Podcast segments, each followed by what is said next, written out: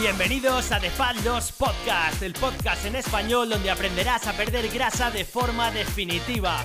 Mi nombre es Oscar Miguel, fundador de RX Entrenamiento y te acompañaré a lo largo de este viaje. Empezamos. 3, 2, 1, dentro. Muy buenos días y bienvenidos un día más al Fat Loss Podcast. Hoy, como cada lunes, empezamos con la sección de transpiración, ya sabes, esa sección donde vamos a proponerte un plan de acción concreto para que puedas conseguir tus objetivos de pérdida de grasa. Para este primer episodio de Transpiración eh, nos centraremos en algo bastante simple y bastante sencillo, pero que normalmente brilla por su ausencia, ya que generalmente en todo proceso de cambio eh, suele faltar y suele fallar mucho esa reflexión inicial de hacia dónde debo dirigir mi camino o mi estrategia, en este caso en la pérdida de grasa. Por eso en este primer episodio nos vamos a centrar en evaluar las cuatro patas de la mesa que ya hablamos en el podcast número uno del Fat Podcast, que eran cuatro conceptos. Esas cuatro patas de la mesa son, te recuerdo, entrenamiento de fuerza, nutrición para la pérdida de grasa, hábitos atómicos diarios y mentalidad de crecimiento. ¿Qué tienes que hacer al respecto con esto? Muy sencillo. Además, eh, te he preparado una plantilla para que lo puedas hacer de forma muy sencilla. Bien, la puedes imprimir o la he preparado también de forma editable para que puedas escribir desde el ordenador, desde el iPad o el móvil o algo similar. Y lo que quiero que hagas con, este, con esta primera parte de transpiración es que evalúes esas cuatro patas de la mesa. Por ejemplo, en el caso del entrenamiento de fuerza, eh, pues tendrás que valorar si tu intensidad es la correcta, si la frecuencia del entrenamiento es la correcta, si realmente estás haciendo entrenamiento de fuerza o estás haciendo otra cosa que, que no es realmente el entrenamiento de fuerza, etc. En el caso de la nutrición para la pérdida de grasa, estoy casi seguro de que sabrás dónde estás fallando, pero es necesario que lo plasmes en el papel, pues saber si te estás eh, yendo al armario a las 2 de la mañana, si estás evitando comida, si estás utilizando batidos sustitutivos, si no sueles comer mucha verdura, si te cuesta pensar o planificarte eh, tanto la compra como la dieta semanal que tengas que hacer.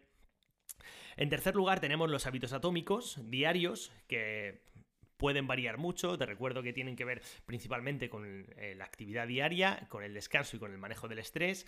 Y pueden ser, pues, desde posponerte la alarma a media hora desde que suena por la mañana, hasta ver Instagram dos horas al día, acostarte a la una de la mañana viendo Netflix o no dormir más de seis horas cada noche.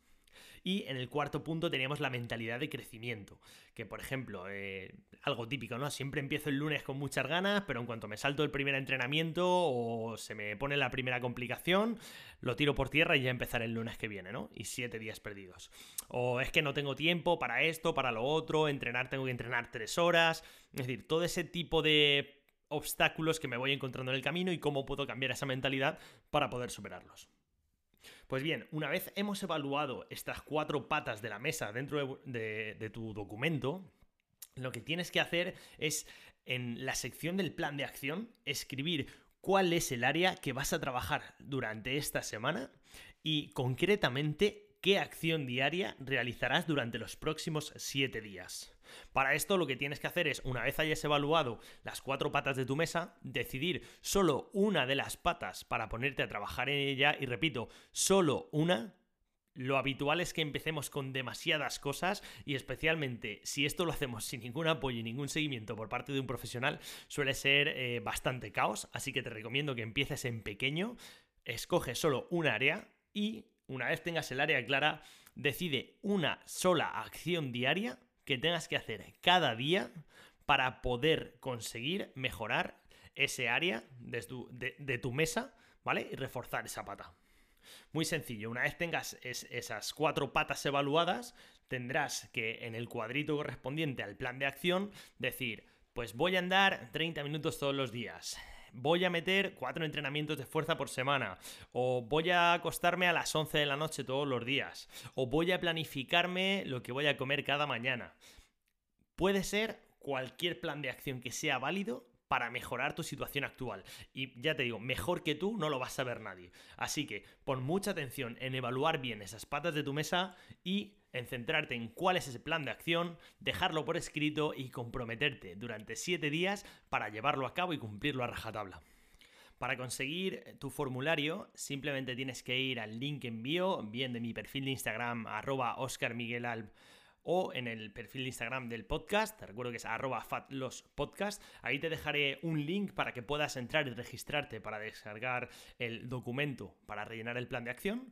Y también te digo que cuando tengas ese documento completo, que espero que lo hagas cuando finalices de escuchar este podcast, que no lo dejes pasar más allá de hoy como muy muy tarde, que pases a la acción, porque ya sabes que los que pasan a la acción son aquellos que consiguen buenos resultados. Cuando lo tengas hecho, por favor, etiquétame en alguna historia con tu plan de acción o envíamelo por un mensaje privado para así poder ayudarte un poquito más y aconsejarte sobre cómo debería ser ese plan de acción y apoyarte para que lo lleves a cabo durante los próximos 7 días. Bueno, y hasta aquí un nuevo episodio del Fablos Podcast con esta transpiración, esta importancia que tiene el pasar a la acción. Así que cuento con tu acción, cuento con que estés ahí detrás escuchando y recuerda que nos vemos en el próximo episodio.